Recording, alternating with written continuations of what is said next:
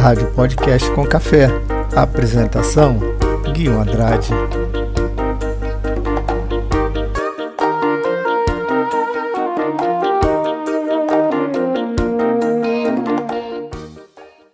Olá pessoal, tudo bem? Sejam bem-vindos ao canal. Muito obrigado por você estar aqui na escuta do nosso podcast. Aqui Guilherme Andrade, hoje domingo 12 de março de 2023.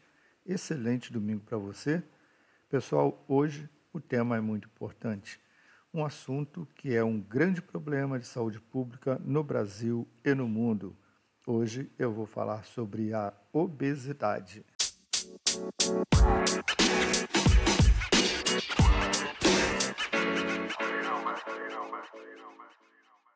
Vamos começar o nosso podcast de hoje falando sobre o que é a obesidade. A obesidade é o acúmulo de gordura no corpo, geralmente causado por um consumo excessivo de calorias na alimentação, superior ao valor usado pelo organismo para sua manutenção e realização das atividades do dia a dia. Ou seja, a obesidade acontece quando a ingestão alimentar é maior que o gasto energético correspondente. Para determinar um quadro de obesidade são levados em consideração alguns fatores. O principal deles é o cálculo do Índice de Massa Corpórea, o IMC, que avalia a relação entre o peso e a altura do indivíduo. A partir dele, a doença é dividida em diferentes graus, que vão da obesidade leve a obesidade grave. É importante considerar ainda que o excesso de gordura no organismo pode levar ao desenvolvimento de uma série de doenças secundárias, como o diabetes tipo 2, doenças cardiovasculares, hipertensão, artrite, apneia e derrame, ou AVC. Entretanto, nem todo caso de obesidade está associado a a esses quadros de saúde. Vamos falar sobre um assunto muito importante que é a obesidade infantil. A obesidade infantil acontece quando uma criança está com peso maior que o recomendado para sua altura e idade. De acordo com o IBGE, atualmente, uma em cada três crianças no Brasil está pesando mais do que o recomendado. O excesso de peso pode ter repercussões para as crianças até a sua vida adulta, mesmo que a obesidade seja revertida nesse período. Doenças como diabetes, hipertensão e colesterol alto são algumas consequências da obesidade infantil não tratada. A condição também pode levar a baixa autoestima e depressão nas crianças. Vamos falar agora um pouquinho sobre a obesidade no Brasil. Os dados mais recentes sobre a obesidade no Brasil constam do segundo volume da Pesquisa Nacional de Saúde de 2019, divulgado pelo Instituto Brasileiro de Geografia e Estatística em outubro de 2020. Segundo o levantamento, a proporção de obesos na população brasileira com 20 anos ou mais de idade mais que dobrou entre 2003 e 2019, passando de 12,2% para 26,8%. A obesidade é uma doença que tem crescido no Brasil e no mundo. 60% dos adultos brasileiros já tem excesso de peso. Quais são os índices de obesidade no Brasil e no mundo? Mais de um bilhão de pessoas no mundo são obesas.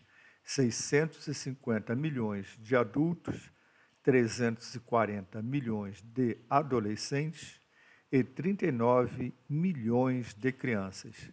Esse número continua aumentando a Organização Mundial da Saúde, OMS, estima que até 2025, aproximadamente 167 milhões de pessoas, adultos e crianças, ficarão menos saudáveis por estarem acima do peso ou obesas. No Brasil, Uma pesquisa do IBGE apontou que 96 milhões de indivíduos estão acima do peso e 41 milhões são considerados obesos. A proporção de obesos na população com mais de 20 anos mais do que dobrou no país. Nesse período, a obesidade feminina subiu de 14,5% para 30,2%, enquanto a obesidade masculina passou de 9,6% para 22,8%.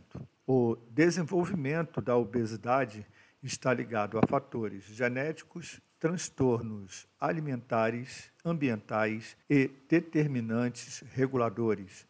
As mudanças sociais e de hábitos influenciam diretamente o ganho de peso das populações. A atenção primária, ou seja, o tratamento preventivo, é fundamental para evitar e reduzir os casos de obesidade. Isso inclui programas de alimentação e atividade física que incentivem as pessoas a adotar uma dieta balanceada e praticar exercícios físicos regularmente. Qual é a diferença entre o sobrepeso e a obesidade. Ter sobrepeso significa pesar mais do que é considerado saudável ou normal para a idade, sexo e ou estatura. Em geral, esse quadro é reversível com algumas mudanças de hábito que incluem a adoção de uma alimentação saudável e balanceada associada à prática frequente de exercícios físicos. Por outro lado, a obesidade é uma condição crônica que se caracteriza por um excesso de gordura acumulada no corpo. O tratamento da doença pode envolver intervenções mais drásticas, como dietas mais restritivas e cirurgias. Quais são as causas da obesidade? A obesidade pode, às vezes, ser atribuída a uma causa médica, como síndromes e outras doenças específicas. No entanto, esses distúrbios são raros e, em geral, as principais causas da obesidade são a inatividade, ser pouco ou nada ativo faz a pessoa não queimar tantas calorias. Com um estilo de vida sedentário, é fácil ingerir mais calorias todos os dias do que seguindo uma rotina com exercícios e atividades diárias normais. O ganho de peso é inevitável se a pessoa comer regularmente mais calorias do que queima. Além disso, atualmente, muitas dietas são ricas em calorias baseadas no consumo de fast food, doces e bebidas de alto teor calórico. Junto a essas duas causas comuns, a obesidade também pode ser considerada como o resultado de uma combinação de fatores contribuintes, como, por exemplo, a genética. Os genes podem afetar a quantidade de gordura corporal que a pessoa armazena e onde essa gordura é distribuída. A genética também pode desempenhar um papel na eficiência com que o corpo converte alimentos em energia, e como ele queima calorias durante um exercício físico. A obesidade tende a correr em famílias. Se um ou ambos os pais são obesos, o filho pode também ser obeso e pode ter risco de obesidade. Isso não é só por causa da genética. Os membros da família tendem a compartilhar hábitos alimentares e de atividades semelhantes. Em algumas pessoas, a obesidade pode ser atribuído a uma causa médica, como a síndrome de Prader-Willi, a síndrome de Cushing e outras condições. Problemas médicos, como a artrite, também pode levar à diminuição da atividade, o que pode resultar em ganho de peso. Alguns medicamentos podem levar ao ganho de peso como efeito colateral. Esses medicamentos incluem alguns antidepressivos, remédio anticonvulsivos, remédios para diabetes, antipsicóticos, esteroides e beta-bloqueadores. A obesidade pode ocorrer em qualquer idade, mesmo em crianças pequenas, mas à medida que se envelhece, mudanças hormonais e um estilo de vida menos ativo aumentam o risco da doença. Além disso, a quantidade de músculo no corpo tende a diminuir com a idade, o que leva a uma diminuição do metabolismo. A baixa autoestima e comer emocionalmente quando a pessoa está entediada ou chateada podem evoluir para quadros de ansiedade, depressão e até mesmo distúrbios alimentares, como a compulsão alimentar. Em casos regulares, onde a comida é uma forma de escape emocional, ou quando é ingerida de maneira intensa e descontrolada, quando combinado com sedentarismo e falta de prática de exercícios, pode também causar a obesidade. Não dormir o suficiente ou dormir demais pode causar alterações nos hormônios que aumentam o apetite. Nesses casos, a pessoa também pode desejar comer alimentos ricos em calorias e carboidratos, o que pode contribuir para o ganho de peso. Durante a gravidez, o peso da mulher aumenta necessariamente.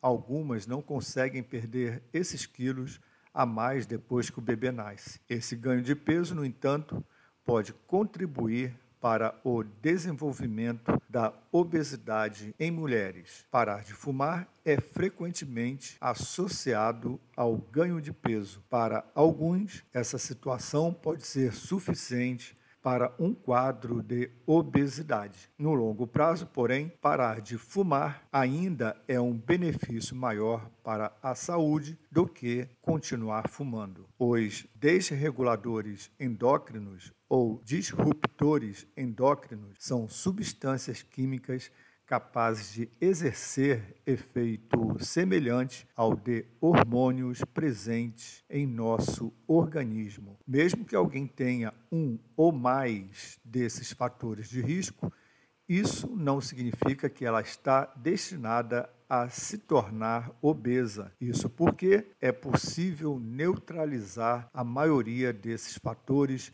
por meio de dieta equilibrada, atividade física e mudanças de comportamento. Quais são os tipos de obesidade? A obesidade pode ser classificada de diversas formas. Quanto ao tipo, por exemplo, homogênea é aquela em que a gordura está depositada de forma homogênea tanto em membros superiores e inferiores, quanto na região abdominal. O tipo androide é a obesidade em forma de maçã, mais característica do sexo feminino, ou em mulheres após a menopausa, e nesses casos há um acúmulo de gordura na região abdominal e torácica, aumentando os riscos cardiovasculares. E também a genecoide é a obesidade em forma de pera, mais característica do sexo feminino e, nesse caso, há um acúmulo de gordura na região inferior do corpo, se concentrando nas nádegas, quadril e coxas. Está associada a maior prevalência de artrose e varizes. Além disso, a obesidade pode ser classificada quanto o grau do IMC. Eu vou citar aqui para vocês os graus de IMC e os seus respectivos valores. Por exemplo, sobrepeso, a escala vai de 25 e 29,9 quilos por metro quadrado. A obesidade grau 1 vai desde 30 a 34,9, a obesidade grau 2 entre 35 e 39,9 e a obesidade grau 3 acima de 40 quilos por metro quadrado. Como é feito o diagnóstico da obesidade? O diagnóstico da obesidade é determinado através do índice de massa corporal que é calculado dividindo-se o peso em quilos pelo quadrado da altura em metros. O resultado revela se o peso da pessoa está dentro da faixa ideal abaixo ou acima do desejado, conforme os índices falados anteriormente, revelando, nesse caso, se a pessoa está com sobrepeso ou obesidade. Eu vou dar um exemplo aqui sobre um cálculo desse IMC. Por exemplo, o João tem 83 quilos e sua altura é 1,75m. A altura multiplicado duas vezes, 1,75m vezes 1,75m, é igual a 3,0625. O IMC será 83, que é o peso do João, dividido por 3,0625. Ou seja, o total valor desse cálculo deu 27,10. O resultado desse IMC indica que João está acima do peso desejado, ou seja, ele apresenta um sobrepeso. Vamos aos sinais da obesidade. A obesidade é caracterizada pelo pelo acúmulo excessivo de gordura no organismo, principalmente pela gravidade e pela localização desse acúmulo. A obesidade é uma doença que não causa sinais e sintomas, mas manifestações decorrentes da doença instalada, como, por exemplo, dificuldade em dormir, cansaço, suor excessivo, dores na coluna e nas articulações, limitação de movimentos, dificuldade em respirar, problemas de pele e também a depressão. A busca para ajuda no caso da obesidade. Se você acha que pode ser obeso e, especialmente se estiver preocupado com problemas de saúde relacionados ao peso, consulte o um médico. Desta forma, o especialista irá avaliar os riscos à sua saúde e discutir as melhores e mais adequadas opções de tratamento.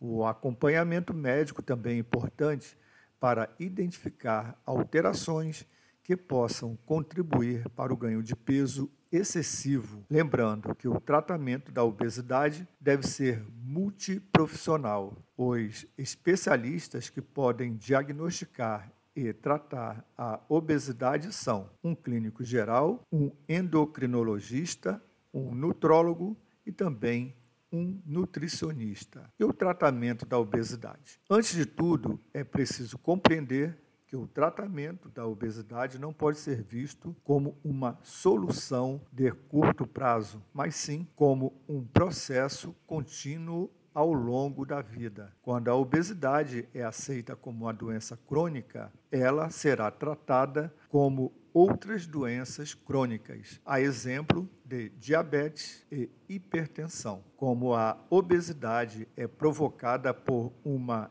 ingestão de calorias que supera o gasto do organismo, a forma mais simples de tratamento é a adoção de um estilo de vida mais saudável, com controle na alimentação e aumento das atividades físicas. Essa mudança não só provoca redução de peso e reversão da obesidade, como também facilita a manutenção do quadro saudável. Falando agora sobre alimentação saudável. Embora a correria do dia a dia dificulte a relação de uma alimentação saudável, pequenas mudanças já podem fazer uma grande diferença na saúde, como, por exemplo, a ingestão de mais frutas, legumes e vegetais, prefira os alimentos integrais aos refinados, evite alimentos ricos em açúcar, sódio e gorduras encontrados em biscoitos, bolachas e refeições prontas. Limite o consumo de bebidas adocicadas, artificiais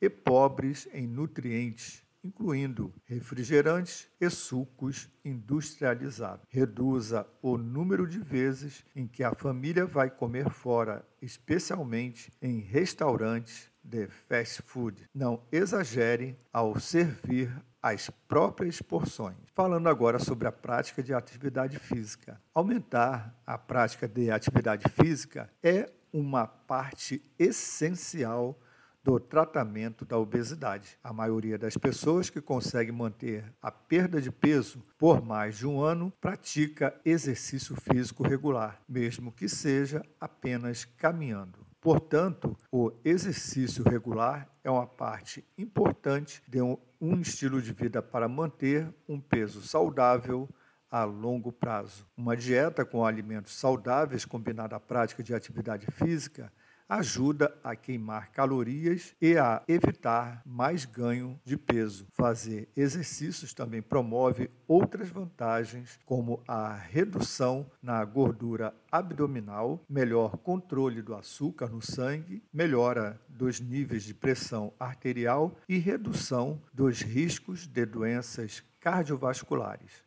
Mesmo que o exercício aeróbico regular seja a maneira mais eficiente de queimar calorias e perder peso, qualquer movimento extra ajuda a queimar calorias. Fazer alterações simples ao longo do dia pode resultar em grandes benefícios. Por exemplo, estacione mais longe das entradas das lojas, aprimore suas tarefas domésticas, faça jardinagem levante-se e mova-se periodicamente, eu use um pedômetro, que é um aplicativo disponível para acompanhar quantos passos você realmente dá ao longo de um dia. Em relação às cirurgias relacionadas à obesidade, pessoas com obesidade mórbida e comorbidades como diabetes e hipertensão podem optar por fazer a cirurgia de redução de estômago para controlar o peso e sair da obesidade. Existem quatro técnicas diferentes de cirurgia bariátrica indicadas para esses casos, reconhecidas pelo Conselho Federal de Medicina. São elas a banda gástrica ajustável, a gastrectomia vertical, o bypass gástrico e a derivação biliopancreática. A escolha da cirurgia dependerá do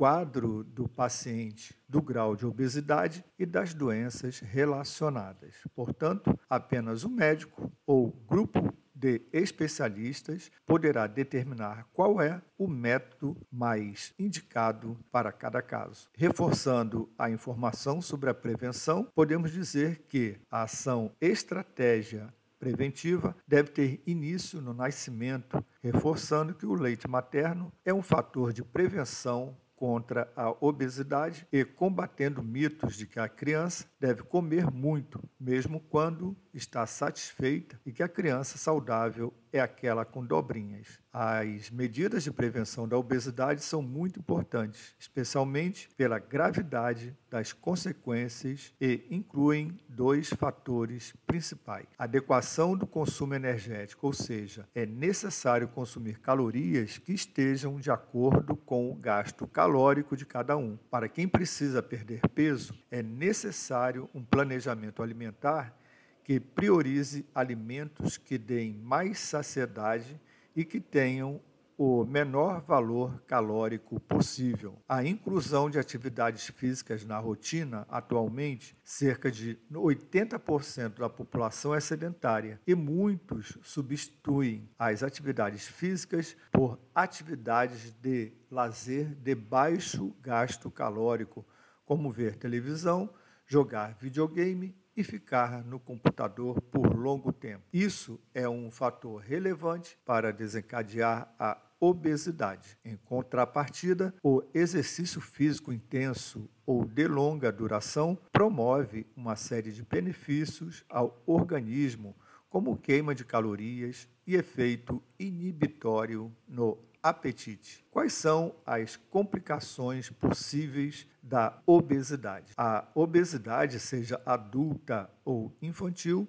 aumenta o risco de uma série de condições, como, por exemplo, o colesterol alto, a hipertensão, a doença cardíaca, diabetes tipo 2, problemas ósseos, síndrome metabólica, distúrbios do sono, esteatose hepática não alcoólica, depressão, asma e outras doenças respiratórias. Condições de pele como protueja, infecções fúngicas e acne, além da baixa autoestima e problemas de comportamento.